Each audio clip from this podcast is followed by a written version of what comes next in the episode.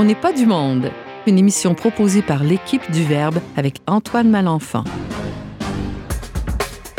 Aujourd'hui à l'émission, on cherche à savoir comment vivre la Saint-Valentin un soir de mercredi des cendres avec la journaliste chroniqueuse auteur Brigitte Bédard. On s'informe sur les parcours d'accompagnement pour les couples et les familles avec le journaliste Yves Casgrain. Et finalement, on parle d'amour intégral avec Catherine Perrault, co-directrice du tout nouveau centre diocésain pour le mariage, la vie et la famille de Montréal. Bref, tout ça parce qu'on n'est pas du monde. Bonjour à tous et bienvenue à votre magazine culturel catholique. Ici votre animateur Antoine Malenfant, rédacteur en chef du magazine Le Verbe et euh, j'ai le bonheur de vous accompagner pendant la prochaine heure avec mes trois chroniqueurs, en fait deux chroniqueurs et une invitée. Euh, donc salutations à, vous trois. Bonjour Brigitte d'abord. Salut, ça va? Ça va très bien. Et alors, euh, cette semaine, c'est la semaine des, des petits cœurs, euh, de, des petits cupidons et de bien, bien d'autres quétaineries du genre. Ah oh, ouais, tu trouves ça quétaine, Oui, toi? oui, j'ai un préjugé très négatif envers... Pas sûr que ta femme cette... pense la même chose. Ah, tu serais surprise. non, non, c'est vrai, ça a toujours l'air un petit peu quétaine, mais... Euh, quand on reçoit une petite douceur de son amoureux le soir de la Saint-Valentin, même si on est une femme vraiment libérée, ça fait vraiment du bien. Et c'est très, je dirais, euh, c'est comme un préliminaire. Oui, vraiment. Euh, mais je ne vais pas parler de ça parce que là, je m'étendrai sur le sujet et euh, je suis certaine que l'amour intégral va être un petit peu plus euh, croustillant dans ce domaine, en tout cas peut-être. Mais ce que je voulais dire aujourd'hui, c'est le dilemme qui s'offre à nous quand ça tombe un mercredi décembre comme cette oui. année. On y revient dans quelques instants. Okay. On a aussi Yves Casgrain qui nous parle d'un article qu'il a publié euh, récemment dans la revue Le Verbe. Oui, si je suis capable. Oui, ah, okay. oui, oui. Qu'est-ce qui pourrait t'en empêcher? Ah, euh, l'atout. Ah, la J'ai eu la, la fameuse grippe, je l'ai pris d'aplomb. Alors, j'ai un, un, grippe d'homme et d'infirmière, puisque c'est ma femme qui me l'a donné, qui est infirmière. Ah, Alors, ça excusez l'expression, ça fait c'est dur. Bon, mais tu, euh, ben, ta voix est quand même pas si mal. Pas mal, euh, pas ouais, mal. Oui, ouais, en tout cas, euh, je crois que ça devrait être suffisant pour, pour faire ta chronique sur les, les l'article intitulé Phare de nuit. Tu vas nous, nous parler de ça dans quelques instants. Et aussi une nouvelle, une nouvelle venue à l'émission On n'est pas du monde, Catherine Perrault. Bonjour. Bonjour. Tu vas bien? Oui, ça va très bien, merci. Vous aussi? Oui, merci. Alors, euh, rapidement, ton nouveau titre ou ton, ton nouveau, euh, ton nouveau job, c'est euh, depuis quelque temps, c'est quoi? Oui, en fait, ça fait plusieurs années qu'on prépare ce centre-là. Au début, on ne savait pas que ça serait un centre, mais tranquillement, ça s'est dessiné.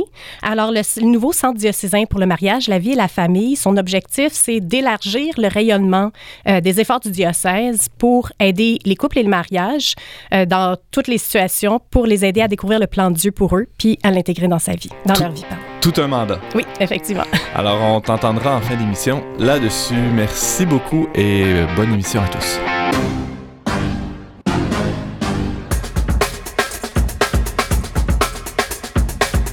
Alors cette année, euh, ça sera une drôle d'année parce que euh, en fait, le, le, le, temps pascal et le temps du carême qui le prépare.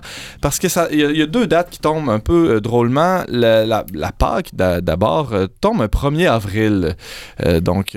c'est pas une joke. C'est pas une joke. On sait pas trop. En fait, on va se dire peut-être au matin de Pâques, le Christ est ressuscité. Il est vraiment ressuscité. Il hein, va falloir insister, peut-être.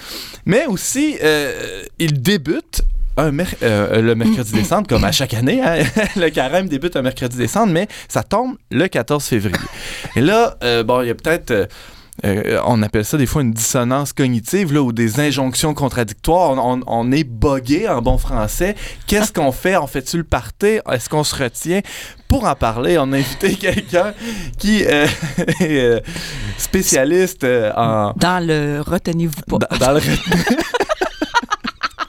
La chroniqueuse, vous, retenez, vous, re, vous reconnaissez son rire euh, communicatif. Mais c'est pas vrai, non, non. Brigitte Bédard, qu'est-ce qu'on va faire le mercredi décembre qui tombe une Saint-Valentin? Écoute, c'est quelque chose. C'est quelque chose. c'est tout un défi qui s'offre aux chrétiens que nous sommes, ben, aux catholiques que nous sommes. parce que euh, nos amis évangéliques euh, se borderont pas de ça. Eux autres, ils vont fêter la Saint-Valentin, j'imagine.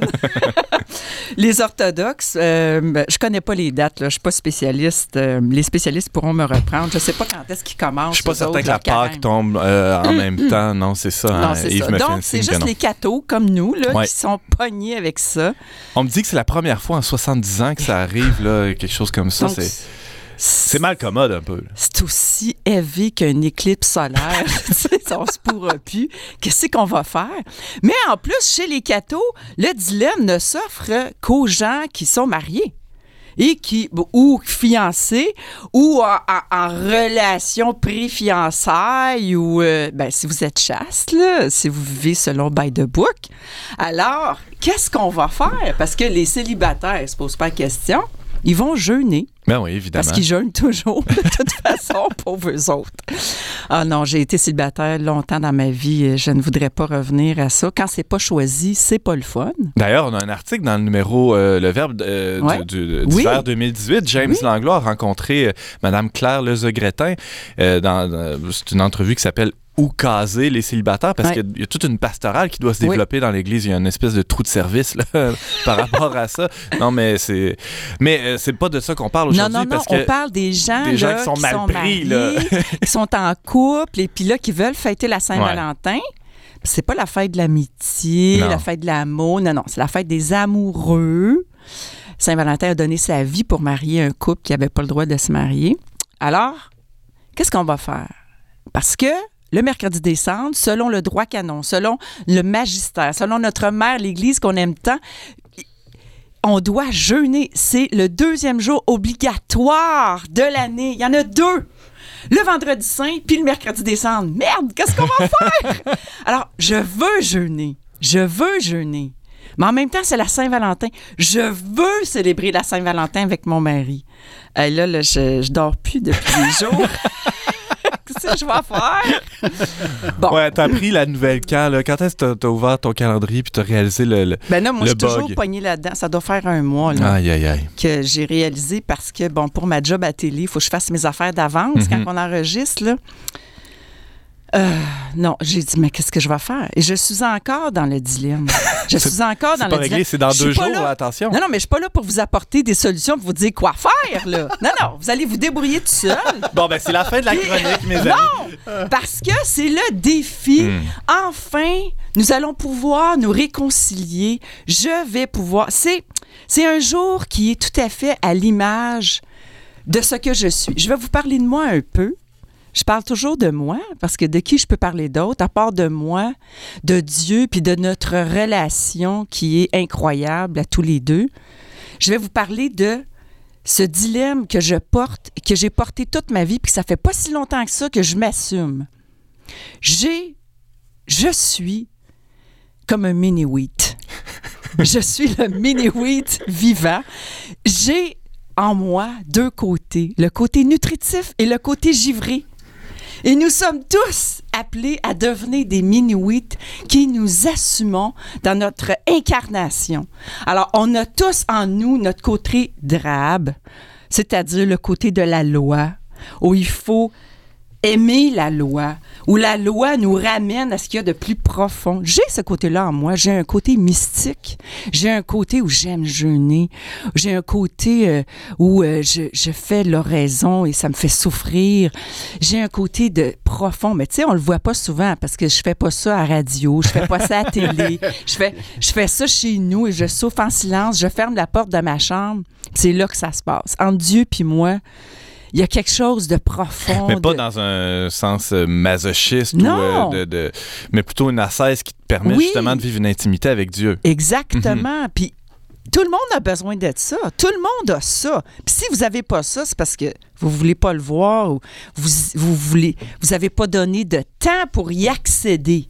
Alors, ça prend du temps. Donc ça, c'est le côté si tu veux, nutritif, drabe, mais nécessaire. On en a besoin pour vivre. C'est nutritif. C'est là qu'on va chercher nos nutriments, notre nourriture. Mais il y a le côté givré, comprenez-vous? Mais oui, qui est nécessaire aussi pour parler du bon Dieu sur la place publique. faut être complètement fou pour faire ça. Euh, braver les autorités, les préjugés, euh, braver euh, bon tout ce que les martyrs ont bravé, monter sur des montagnes, crier heureux les persécutés. Voyons donc, faut être fou pour dire ça. Donc ça, c'est notre côté givré. Et on a besoin de ce côté-là. Puis qu'est-ce qui arrive? C'est d'essayer de, faire vivre l'un puis faire vivre l'autre. Unifier les deux. Unifier les hmm. deux. Unifier les clans, comme disait euh, William Wallace euh, dans euh, Braveheart. Unissez-nous, unissez les clans. Oui, il faut s'unir. Puis c'est le défi de tous les catholiques que je connais. Puis moi, la première, d'arriver à avoir une vie qui est en respect avec le magistère, en respect avec la loi, puis d'aimer cette loi-là, puis de se rendre compte que cette loi-là, elle est délivrance, de l'aimer, mais de l'aimer follement pour en devenir complètement givré.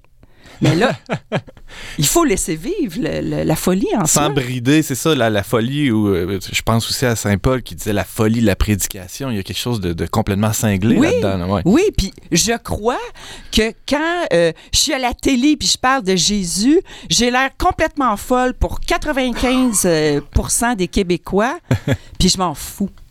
Je m'en fous dans le sens que c'est pas ça qui est important. L'important, c'est qu'un jour, je sais qu'il y a quelqu'un à, qui ça va faire cling, puis ça va faire du bien aujourd'hui. Puis c'est ça qui nous tient. Mais moi, je serais incapable d'être givré si je n'étais pas totalement en amour avec le côté nutritif de mon moi-même et d'avoir de, une vie plus euh, profonde, plus mystique, plus connectée avec le Seigneur en tout temps. Puis cette journée de la Saint-Valentin, puis du mercredi des cendres, ça nous force à unifier les deux. Comment on va faire pour jeûner de nourriture, hein? De nourriture. Non, non, pas juste, ah ben moi je vais jeûner, euh, mettons, euh, de, de télé. c'est facile. je l'ai fait déjà.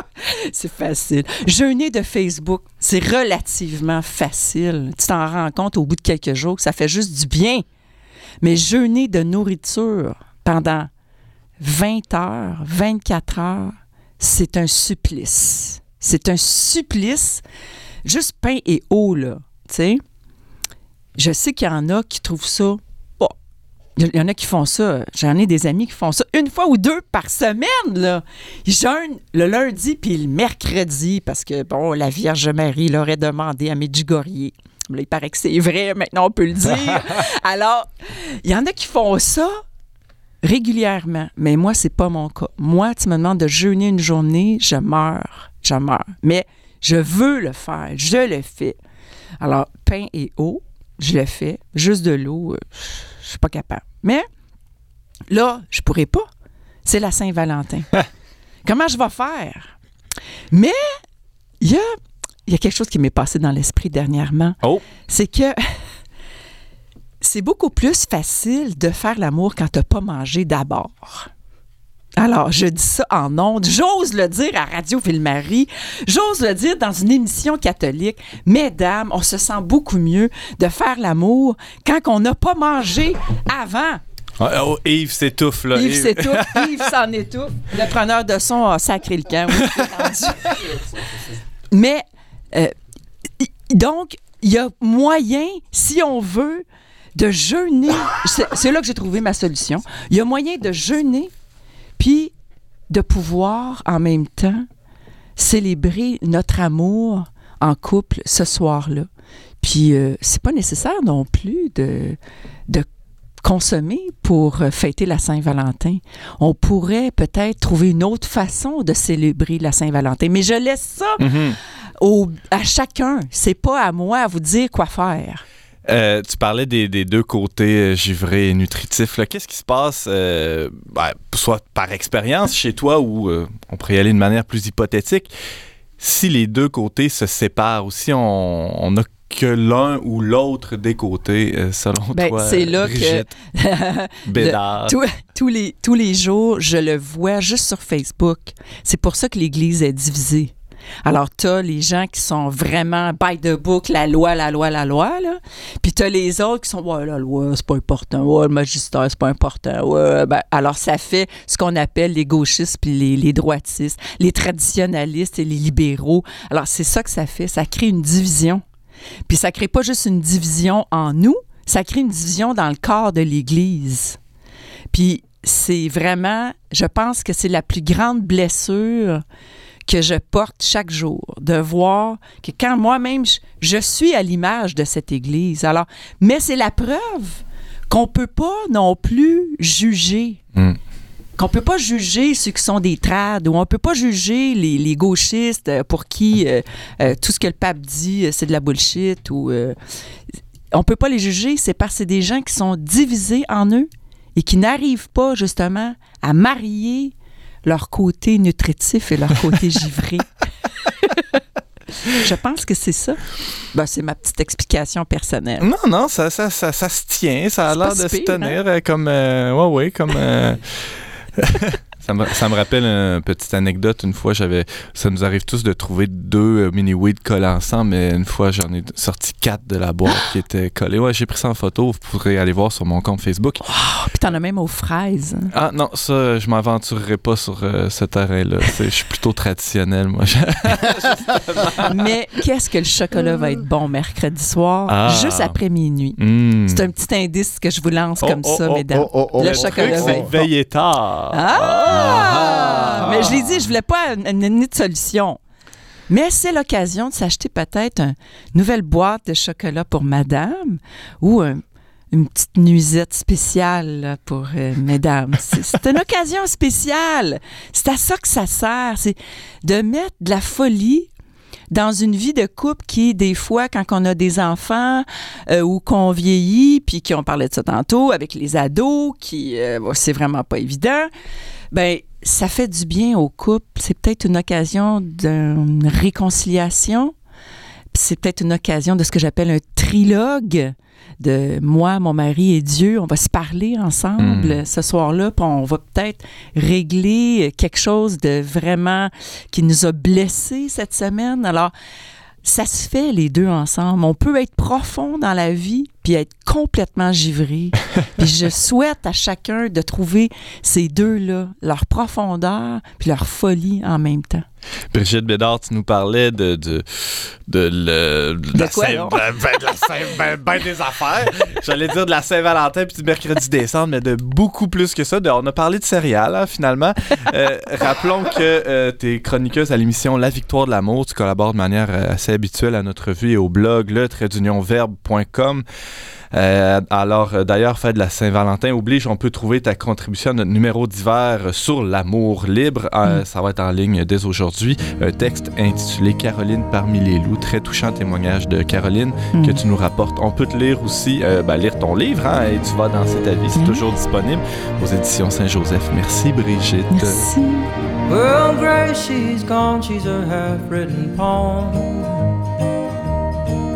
She went out for cigarettes and never came home. And I swallowed the sun and screamed and waved straight down to the dirt so I could find her trail spread out across the great divide.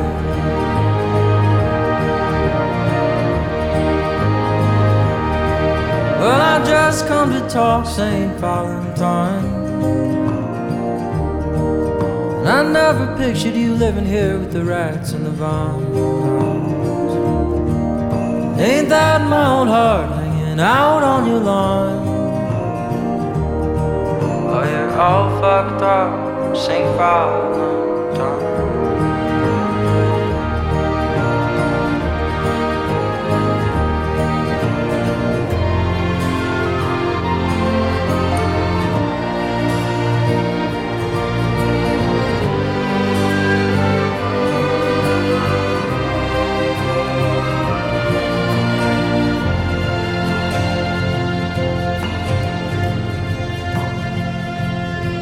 Now I circle the bars on the promenade.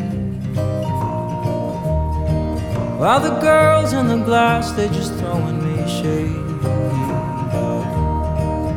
I'm saving my coins of jingle and jane. She's out plucking strings in the pouring, pouring. She's out plucking strings in the pouring rain.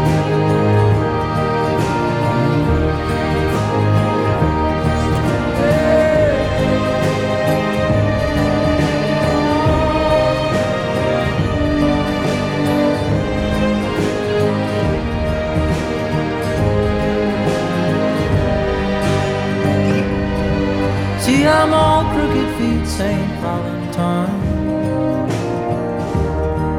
And I've circled his map till it caught on fire.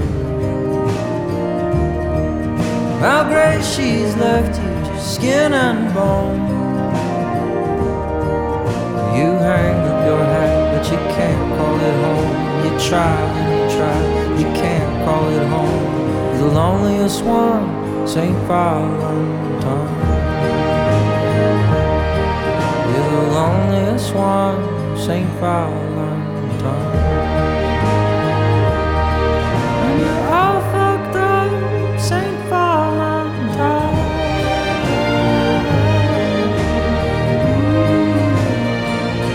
Vous êtes toujours avec Antoine Malenfant au micro dont n'est pas du monde. On vient d'écouter Grégory Alan Isakov avec sa chanson Saint Valentine. C'est tiré de son premier album Grégory Alan Isakov with the Colorado Symphony. Le numéro d'hiver 2018 euh, ben, parlait d'amour hein, dans la revue Le Verbe. On s'était intitulé le dossier Amour libre. Hein, euh, on, discutait de, vie de couple, de, célibat aussi. Euh, il y avait un reportage sur une jeune femme qui a fait le choix du célibat consacré même. Euh, mais euh, on a demandé aussi, dans le cadre de ce dossier-là, à Yves Casgrain de nous, faire un reportage où il irait à la rencontre de, euh, d'organismes ou de, de, de, groupes de personnes qui font des, des sessions d'accompagnement pour les, pour les couples. alors, Yves une première question que j'aimerais te, poser, c'est est-ce que est-ce que c'est développé? Est-ce qu'il y a il y a assez de, je dirais, de, de, d'offres euh, qui, pour répondre à la demande à ce niveau-là, euh, au niveau de l'accompagnement des couples au Québec, selon toi? Très bonne question que je me suis moi-même posée lorsque j'ai eu la commande. Et je me suis vite aperçu qu'il y a une multitude de groupes euh, à travers le Québec qui euh, sont consacrés quand même aux familles, soit aux couples. Alors, ça peut être des groupes qui sont euh, issus d'une paroisse et puis ça rayonne pas vraiment. Et tu as des groupes qui ont été partis, en fait, fondés par des euh, groupes internationaux qui sont euh, présents dans, plusieurs pays du monde. Il y a le choix, même je dirais l'embarras du choix, et il suffit de, le savoir.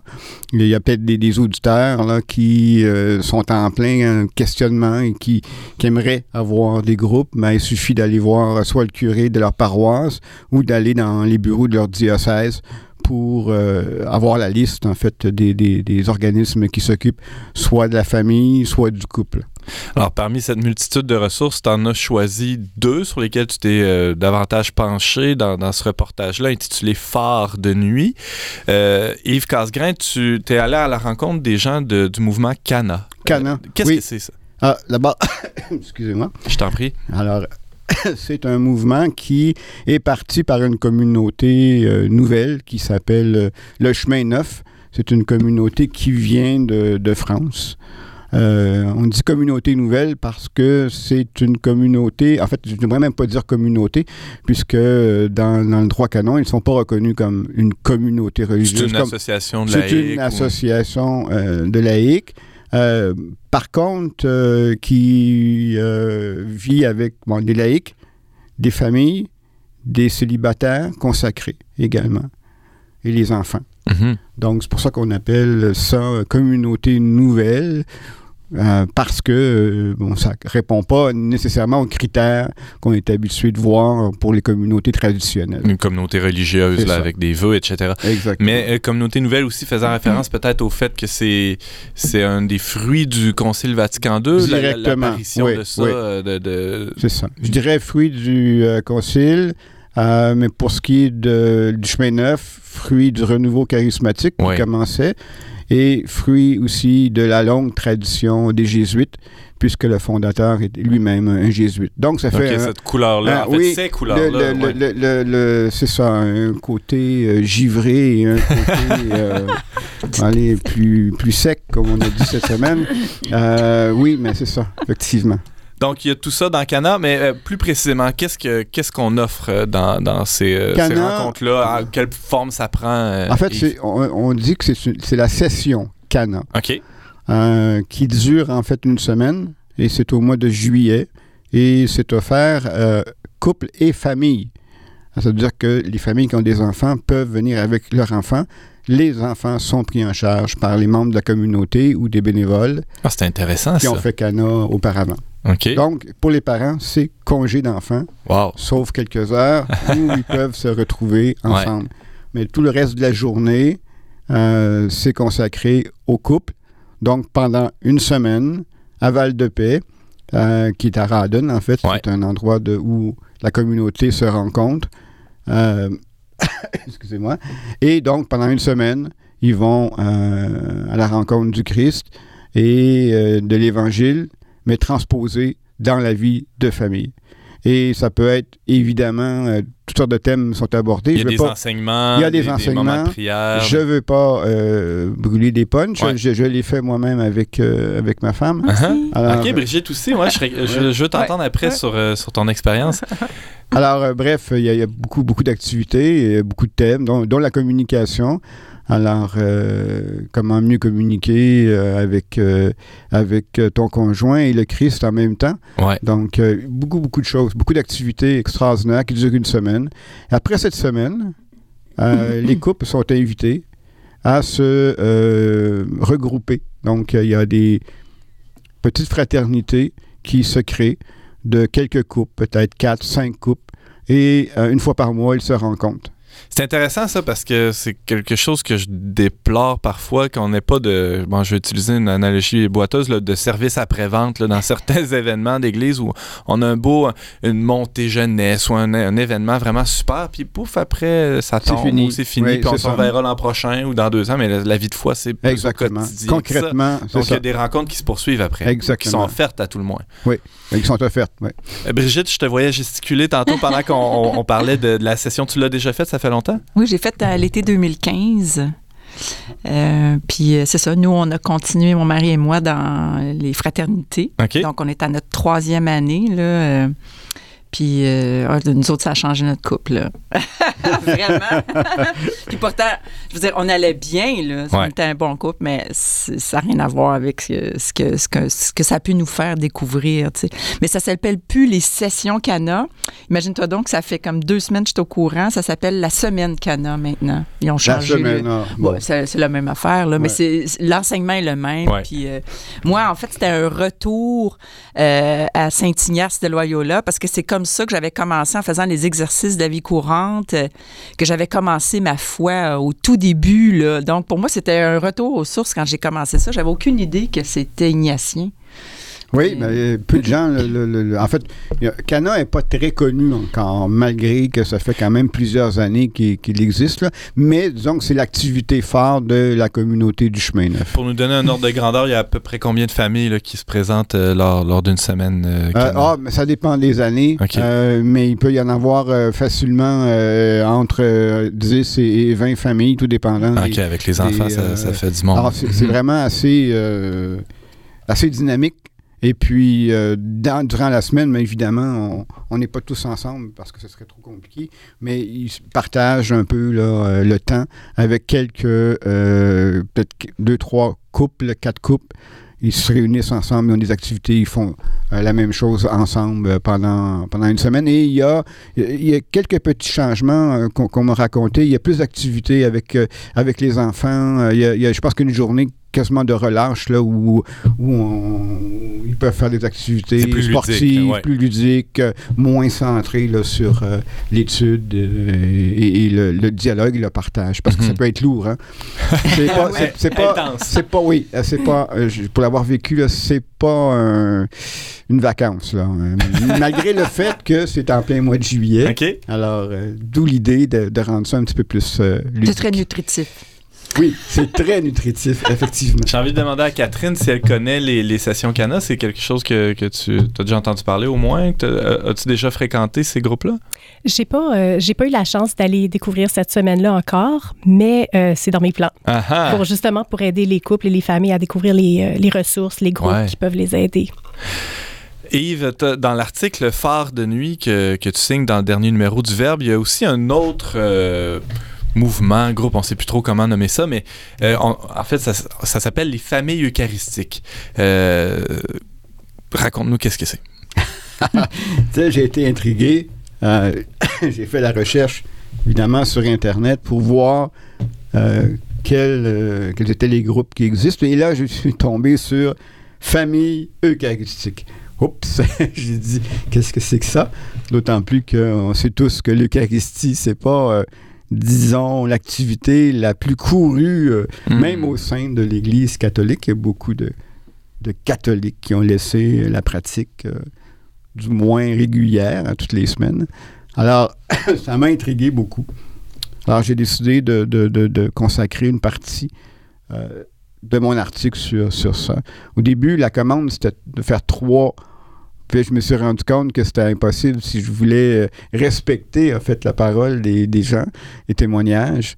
Alors, parce qu'ils ont beaucoup de choses à dire, je vous invite à lire Ben oui, tu donnes beaucoup de place que- aux, aux, euh, aux intervenants, c'est Ouais, intéressant. ça. Mais ça Donc, les, la, la famille eucharistique, c'est, je crois que c'est né à Beauport, hein, avec les, les, Oui, oui, oui. les- euh, dominicaines adoratrices. C'est ça, à Québec. Donc, oui, c'est ça. Et ce qui est assez intéressant, c'est que c'est la fondatrice de la communauté qui a fondé ça, ce, groupe-là. Je vais vous lire une petite phrase qu'elle a dit. Ça résume, en fait, son rêve. Mon rêve, c'est qu'il y ait des prêtres adorateurs, des paroisses adoratrices, des familles eucharistiques, des communautés adoratrices, des générations d'adoratrices, d'adorateurs. Donc, c'est centré sur l'adoration. Et là, j'ai dit, wow! J'ai dit, euh, c'est toute une utopie parce que là, je me dis comment on va faire pour, surtout pour les familles. Pour, pour le reste, bon, ça va. y a- il y a- on, on connaît des, des adorateurs, on connaît des prêtres, on connaît des, des sœurs consacrées à l'adoration. Ça, Ouais. ça va.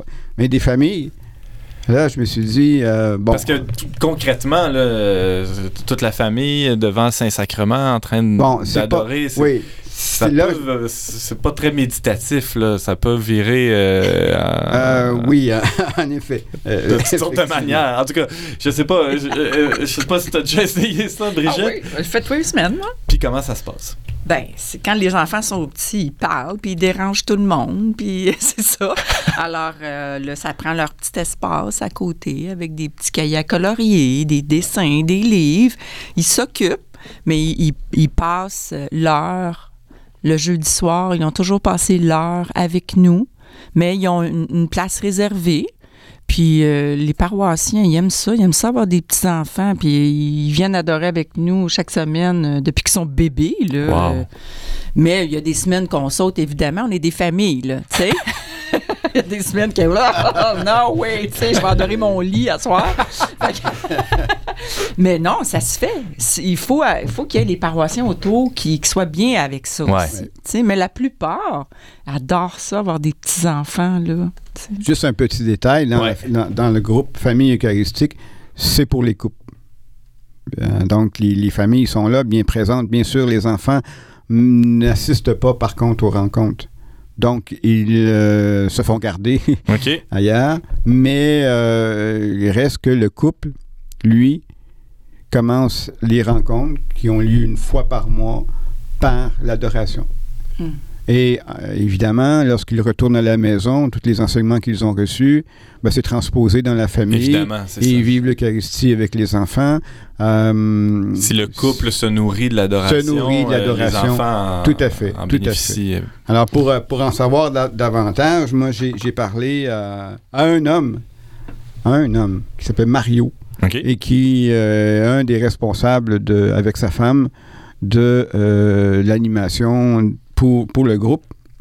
Donc, euh, sa femme est atteinte d'un problème psychique, de santé mentale fragile. Alors, euh, c'est elle qui a découvert le groupe. Et puis, comme bien souvent, les hommes hein, ne veulent pas y aller et puis ils se font forcer la main.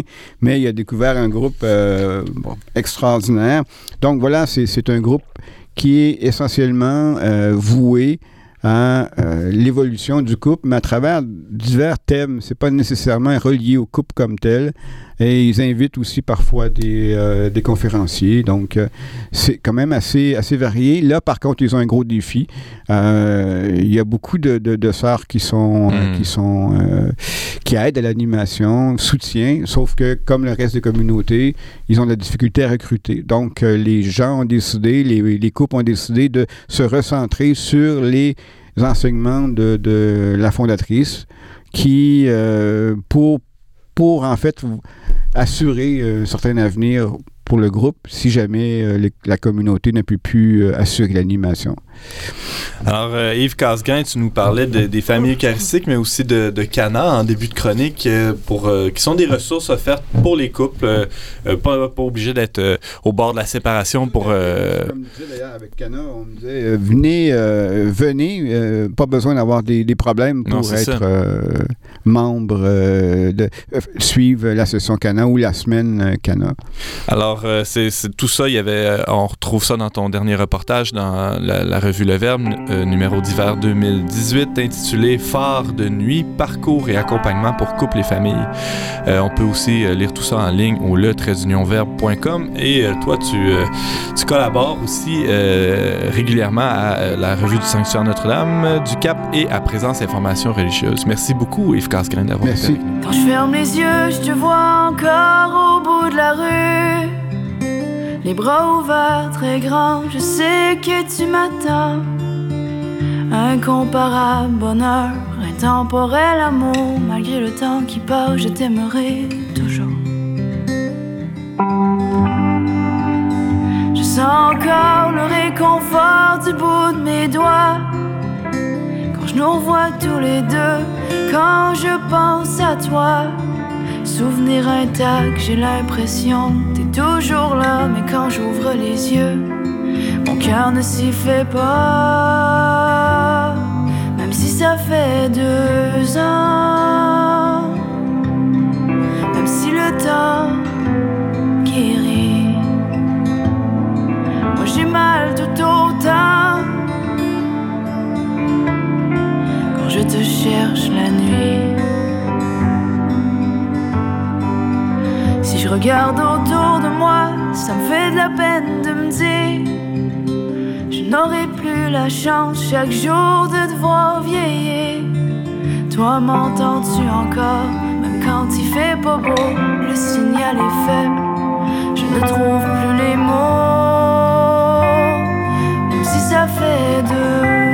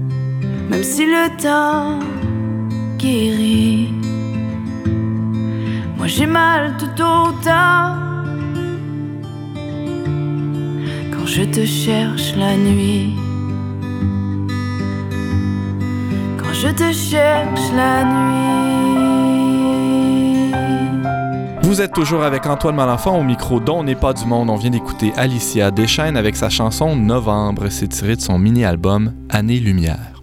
Le 10 janvier dernier, ça fait déjà euh, mois, euh, le tout nouveau centre diocésain pour le mariage, la vie et la famille de Montréal était lancé. Euh, et euh, ça tombait bien parce que au Verbe, on, lançait aussi un numéro sur l'amour. Il y a eu un gros événement aussi à Montréal quelques jours plus tard avec la, venue de, de deux grands conférenciers qui sont venus parler de théologie du corps. Bref, ça brasse autour de l'amour au Québec et spécialement à Montréal ces temps-ci. Euh, on savait euh, que, que tout ça se tramait euh, et au Verbe, on a décidé d'envoyer James Langlois rencontrer Catherine Perrault, qui est co-directrice de, de ce centre-là, le Centre diocésain pour le mariage, la vie et la famille de Montréal. Je le dirai pas au complet à chaque fois, c'est quand même long. Mais euh, Vous pouvez dire le centre diocésain MVF. ah, ben super. Eh, mais le, le titre est long, mais ça, ça en dit long aussi sur le mandat qui se veut assez, assez large, là, Catherine Perrault. Oui, exactement. Alors, euh, le centre euh, est né du, du désir de Monseigneur Lépine de faire rayonner le diocèse, pas le- les efforts du diocèse, Ouais. euh, pour rejoindre de plus en plus de couples et de familles. Donc, pour leur faire découvrir le plan de Dieu sur leur amour et euh, pour les aider à le vivre. Alors, comme vous disiez, il y a beaucoup de choses qui sont passées à Montréal dernièrement et c'est extraordinaire parce qu'on voit comment, euh, dans le cœur des gens, c'est un désir, ça, Ouais. désir d'aimer comme on est appelé à aimer. Le plan de Dieu pour l'amour, c'est pas juste quelque c'est pas quelque chose qui est extérieur, qui est comme plaqué sur nous. Puis bon, mais c'est comme ça que tu dois aimer si tu veux suivre le plan de Dieu. Avez-vous déjà entendu un amoureux, par exemple, dire Chérie, je t'aime tellement que je veux passer 14 ans de ma vie avec toi? non, c'est, c'est- ça a l'air fou. C'est je veux passer toute ma vie avec toi.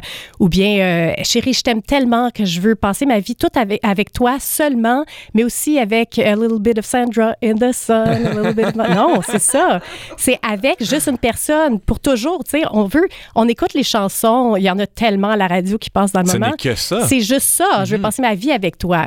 Tu sais, fait que c'est pas, ça correspond au désir profond de, nos- no- de notre cœur, le plan de Dieu. En fait, c'est Dieu qui a inscrit son plan dans ça nos cœurs. Exactement. Donc, il n'y a pas de contradiction entre des fois Non, nos, pas nos- du nos tout. désirs, nos intentions, nos élans, euh, même Mhm. nos passions et, et ce que Dieu veut pour nous.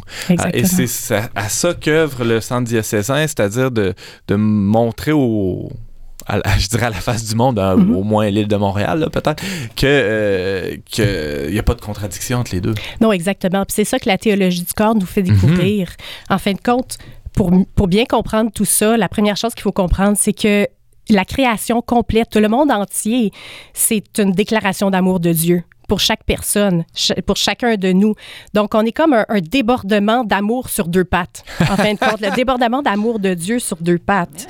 Fait que, mais dans, la, toute la création, le code le plus clair, si on veut, pour découvrir le plan de Dieu, c'est le corps humain. Si on regarde le corps d'un homme ou d'une femme, il n'y a pas de sens tout seul. Il renvoie à l'autre. Pour parler d'un homme, pour bien comprendre, il faut, faut parler de la femme. Et pour parler de la femme, il faut parler de l'homme.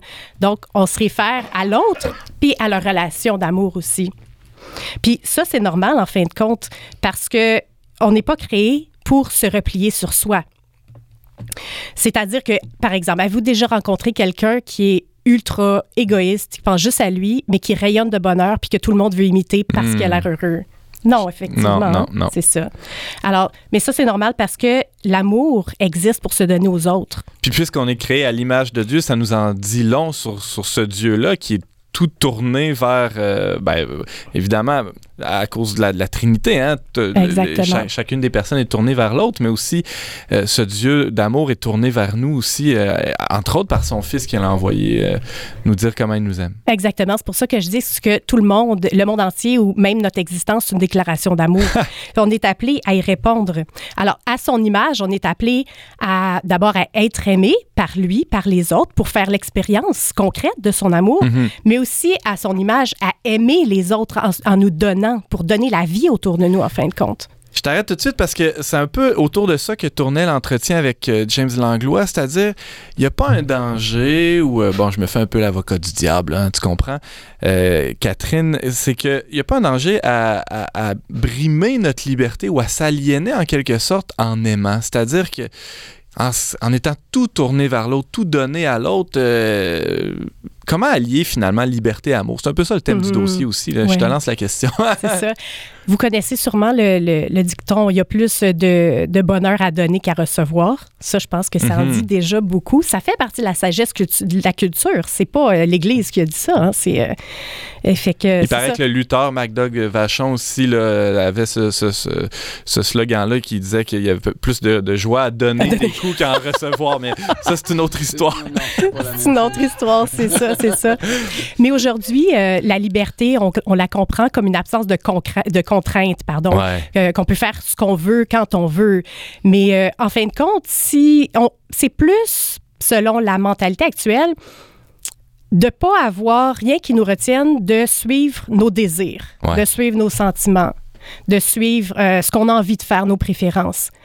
Mais en fin de compte, c'est pas une absence de contrainte, c'est plus de, de choisir par quoi on est contraint. Nos sentiments, on les choisit pas. Nos désirs, on les choisit pas. Nos préférences, on les choisit pas. C'est eux autres qui nous dé- qui déterminent un peu le- le- la direction qu'on prend. Alors, c'est pas vrai qu'on est vraiment libre si on comprend comme une Mhm. absence de contrainte. La liberté, en fin de compte, c'est pas de faire des choix. C'est de pouvoir vivre ces choix-là. C'est pas pouvoir dire ah c'est ça que je veux, c'est ça que je veux. Si tu n'es pas capable de vivre ces, choix-là, comment tu peux être heureux? Je, vous donne un, exemple. Si un amoureux veut passer toute sa vie avec une seule personne, l'aimer complètement, juste cette personne-là. Si, cet homme-là, par exemple, est pas capable d'être fidèle, est pas capable de faire ce qu'il veut faire, comment il est libre? Être libre, c'est être capable de faire les choix difficiles que certains, euh, que le bonheur exige parfois. Les assumer pleinement avec, euh, ce qu'ils ont de, de- de tragique parfois. Je sens euh, Brigitte ou qui veut. Non, euh, Yves, oui. Oui, moi, j'ai une question euh, plus critique par rapport à, à tout ça. Moi, je vois le taux de, euh, de divorce dans la société, même chez les catholiques, dans le fond. Euh, Il y a beaucoup de divorces, beaucoup de couples qui se séparent et qui, eux aussi, au départ, avaient le goût de passer leur vie, en fin de compte, ensemble. Et je me pose la question, est-ce que le message de l'Église catholique passe? Et moi, ma réponse à moi, c'est, euh, en tout cas, selon toutes les apparences, il passe pas beaucoup le message. Ou en tout cas, il rejoint pas. S'il passe, il rejoint pas les couples. Puisque bien souvent, les couples, même catholiques, vont, vont se divorcer. C'est un taux effarant. Je pense que c'est un sur deux. Je pense que c'est aussi grave que ça. Alors, on peut pas quand même penser que les catholiques sont à l'abri de tout ça. Est-ce que vraiment c'est- ce message, cet enseignement de l'Église est vraiment adapté pour Mm. notre société à l'heure actuelle? Je, voudrais, je vous répondrai d'abord que même pour les catholiques, le plan de Dieu est impossible. Mhm. Il est impossible dans le sens que, humainement parlant, il n'y a personne qui est capable de le vivre. D'ailleurs, Dieu le sait, c'est pour ça qu'il nous a envoyé Jésus. Fait qu'un amour qui est capable de, ramener à la vie un mort, il est capable de nous aider énormément dans notre propre vie. Donc ça, c'est impossible pour chacun de nous, mais avec Dieu, c'est possible. D'ailleurs, c'est ça le sacrement du mariage. Un sacrement, c'est un signe visible de l'action, du- d'une d'une réalité invisible. Donc, Dieu s'engage le jour de votre mariage à être là avec vous toute, toute votre vie. Donc, à rendre son amour disponible. À réaliser Donc, en nous ce qui nous est impossible humainement. Exactement, finalement. et qu'on veut profondément. Mhm. Parce que les couples, catholiques ou pas catholiques, quand ils se marient, que ça soit civilement ou religieusement, ils veulent que ça dure tout le temps. Il n'y a personne qui va, qui va dire Ah, ben, euh, bon, j'espère que ça va durer un peu, là, mais euh, tout le temps, verra. euh, bon, tu sais, on verra. Non, on veut ça. Et éventuellement, on se frappe un mur, on se dit Waouh, on n'est pas capable de faire ça arriver, arriver ça tout seul. Alors, c'est pour ça que Dieu Et Dieu le sait. C'est pour ça qu'il s'engage lui-même. C'est comme une union à trois, le mariage. Donc, les, les catholiques ne sont pas à l'abri. C'est c'est justement ça le point. Deuxièmement, ça me fait penser que euh, à l'éducation à la sexualité.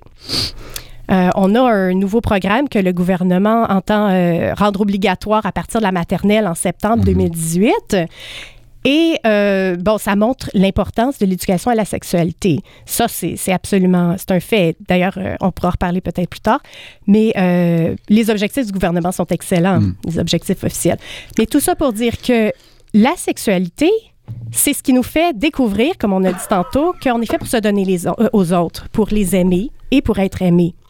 Donc, quand on veut se, quand on veut se marier, pas, pardon, je recommence. Euh, les désirs profonds de notre cœur, c'est d'aimer, d'aimer les autres, d'avoir des bonnes relations avec les autres. C'est ça qui apporte le bonheur pour tous les humains, Ouais. dans le fond. C'est dans nos, les relations, c'est pas en se repliant sur nous.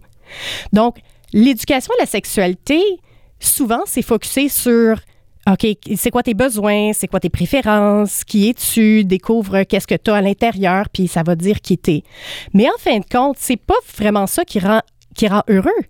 C'est c'est comme la- l'éducation à la sexualité devrait plutôt être appelée comme un entraînement pour aimer. Un entraînement pour réussir ses relations, un entraînement pour se donner, pour penser aux autres avant nous. L'éducation à la relation. Exactement. Ouais. Exactement. Donc, avec une bonne éducation à la sexualité, c'est sûr qu'il y a plus, il y a une meilleure chance qu'un couple éventuellement fonctionne. Donc, c'est pas, pas une recette magique, c'est pas une baguette magique qui va faire Ah, t'es catholique, tu te maries à l'Église, ton, ton mariage est à l'épreuve du divorce. Non. Mais euh, il faut se rendre compte qu'on n'est pas capable seul, qu'on a besoin de Dieu. Et si on a découvert ça, ben enseigner à nos enfants dès qu'ils sont tout petits à aimer les autres. Pour revenir sur ce qu'Yves disait, il y a- peut-être eu un problème de communication, en tout cas, dans, entre, l'Église et, euh, euh, et le monde. En tout cas, je sais pas trop comment le verbaliser, mais finalement, euh, c'est qu'on a longtemps perçu les enseignements de l'Église comme étant une série d'injonctions, alors que, si je comprends bien ce que tu dis, Catherine Perrault, euh, c'est que nous, sachant euh, in- in- incapables de réaliser ce plan-là de Dieu d'amour dans nos vies, on, il ne nous reste qu'à accueillir la grâce. Finalement, ça nous évite de verser dans une espèce de moralisme. C'est un peu ça qu'on dit dans le dossier aussi. C'est ce que Dieu veut pour nous, c'est pas nous, nous écraser avec une série de lois, mais plutôt euh, réaliser en nous ce, ce pourquoi on est fait. Mm. Ah, une ben là, je réagissais sur le manque de communication. C'est l'histoire euh, qui se répète. Je veux dire, avec tous les moyens que l'Église a, elle réussit rarement à transmettre une information juste et claire aux fidèles. Euh, ça reste pogné quelque part, je sais pas où. à jam dans Euh, le coude. juste pour le changement du Notre Père, ça a été un cafouillage total. Euh, C'était n'importe quoi. Alors, au niveau de la sexualité, tu dis, on, est, on a perçu ça comme des injonctions. Ça a été des injonctions pendant longtemps. Ça a été mal transmis. C'était, puis c'était comme ça, parce que c'était comme ça, mais c'était comme ça dans tout. Tu sais, tout était des injonctions il y a, il y a 70 ans. Là, tu sais. C'était pas juste par rapport à la sexualité puis l'Église. C'était comme ça, mais c'est à nous maintenant à, montrer que ben non, c'est pas ça. Puis en plus, on découvre quelque chose de nouveau avec Jean-Paul II qui nous fait découvrir quelque chose que lui-même a découvert en fréquentant des couples. Il l'a découvert sur le terrain. Dire, même moi, là, je suis en amour par sa tête mon mari. Il y a six mois, on a vécu une crise terrible. Puis là, j'en parle à la radio. Il va capoter. On était sûr qu'on allait se laisser. Non, mais c'était débile, tellement que c'était profond, la crise qu'on vivait. Puis on est, là, on est dans des ajustements depuis six mois, mais quand on pogne dans le tordeur de l'ajustement qui fait boum, qui retentit, là, euh, ça recommence. Si on n'avait pas Jésus-Christ, la prière, puis se mettre à genoux, là, je sais pas comment qu'on ferait pour passer à travers ça. Fait que les couples qui n'ont pas Jésus-Christ dans leur vie, je le sais pas comment ce qu'ils font. C'est toute la pertinence aussi d'un centre comme le, Ben le- le oui, centre qui vient d'être mis sur pied pour, j'imagine, centraliser les ressources, euh, mettre à la... Concrètement, c'est- c'est- ça ressemble à quoi vos actions, vos, votre plan, mettons, pour la prochaine année? là? Mhm. Le- comme le centre commence, on- tranquillement, on commence des, des act- des activités. Ouais. Mais pour euh, mettre ça un peu plus concret, on aura trois stratégies d'action. Alors, il y aura la formation. Ouais. Ça, c'est faire découvrir le plan Dieu et former les gens sur tout ce qui a rapport au mariage, à la vie au et à la famille, mais Brigitte pas des parlait de la cours. théologie du corps. Exactement, euh, la faire découvrir. On a Mhm. déjà commencé la session le- l'automne passé par des, euh, des formations comme ça le soir, en parallèle en anglais et en français. Donc, euh, c'est pas des formations euh, universitaires, sont même pas créditées. C'est pour monsieur, madame, tout le monde, Ouais. des fins de semaine ou le soir, peu importe. Ensuite, il y a la stratégie de soutenir ou accompagner. Donc, Mhm. aider les gens à rendre ça concret dans leur vie, à l'intégrer dans leur vie et les soutenir quand c'est difficile. Et ensuite, rayonner, ou euh, dans le fond, c'est un peu trois choses. Rayonner, c'est établir des réseaux entre les familles et les couples, parce que, comme par exemple à Cana, et euh, Parce que euh, une famille tout seul ou un couple tout seul, ça va être très difficile. Ensuite, l'implication dans la culture moderne, autrement dit, regarder ce qui se passe dans la vie de tous les jours, dans la culture, puis réagir à ça. Par exemple, on, a, euh, on est en train de, de, préparer un petit livret sur euh, l'éducation à la sexualité en réponse au programme d'éducation à la sexualité du gouvernement. Ensuite, on a aussi proposé une soirée sur l'euthanasie, Ne gaspillez pas votre mort, avec Monseigneur Lépine. Mm-hmm. Alors, si on prévoit encore la, répéter euh, probablement deux fois par année. Donc, c'est différentes activités comme ça qui, euh, qui seront mises tranquillement en place pour répondre aux besoins vraiment des gens. Parce que, comme je disais tantôt, ça fait à peu près trois ans qu'on prépare ça. On a passé beaucoup de temps sur le terrain à rencontrer des gens, des groupes, des communautés, des, tout ce que vous voulez pour voir c'est quoi les besoins pour répondre à ces besoins-là.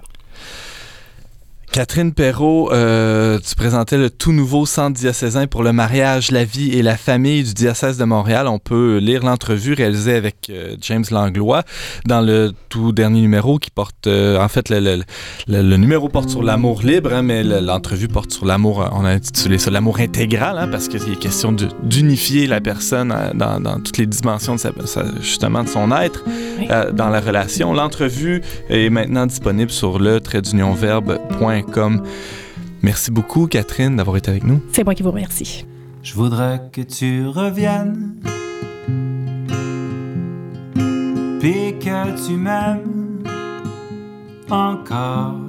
Je voudrais que tu reprennes ta place où je m'endors quand l'amour que je traîne pèse son pesant d'or. Je voudrais que ma peine retrouve ton île au trésor et dans la nuit pleine où je cherche ton corps que t'appartienne à mon océan noir que mon chant te ramène aux rives de nos ports. Je voudrais que tu reviennes, puis que tu m'aimes encore. Je voudrais que tu reprennes ta place où je m'endors, je voudrais que tu reviennes, puis que tu m'aimes encore. C'était David Portelance avec la chanson Que tu reviennes. C'est tiré de l'album Un abri contre le vent. On parlait cette semaine du mercredi des cendres et de la Saint-Valentin avec Brigitte Bédard. On discutait des parcours d'accompagnement pour les couples et les familles avec Yves Casgrain et on revenait sur l'entrevue euh, qui porte sur l'amour intégral pardon, euh, avec Catherine Perrault qui est co-directrice au Centre diocésain de Montréal pour le mariage, la vie et la famille. Merci beaucoup d'avoir été des nôtres. On vous attend la semaine prochaine, même heure, même antenne pour un autre magazine dont n'est pas du monde. Au choix musical, James Langlois à la réalisation technique, M. Daniel Fortin, à l'animation, Antoine Malenfant. Cette émission a été enregistrée dans les studios de Radio VM.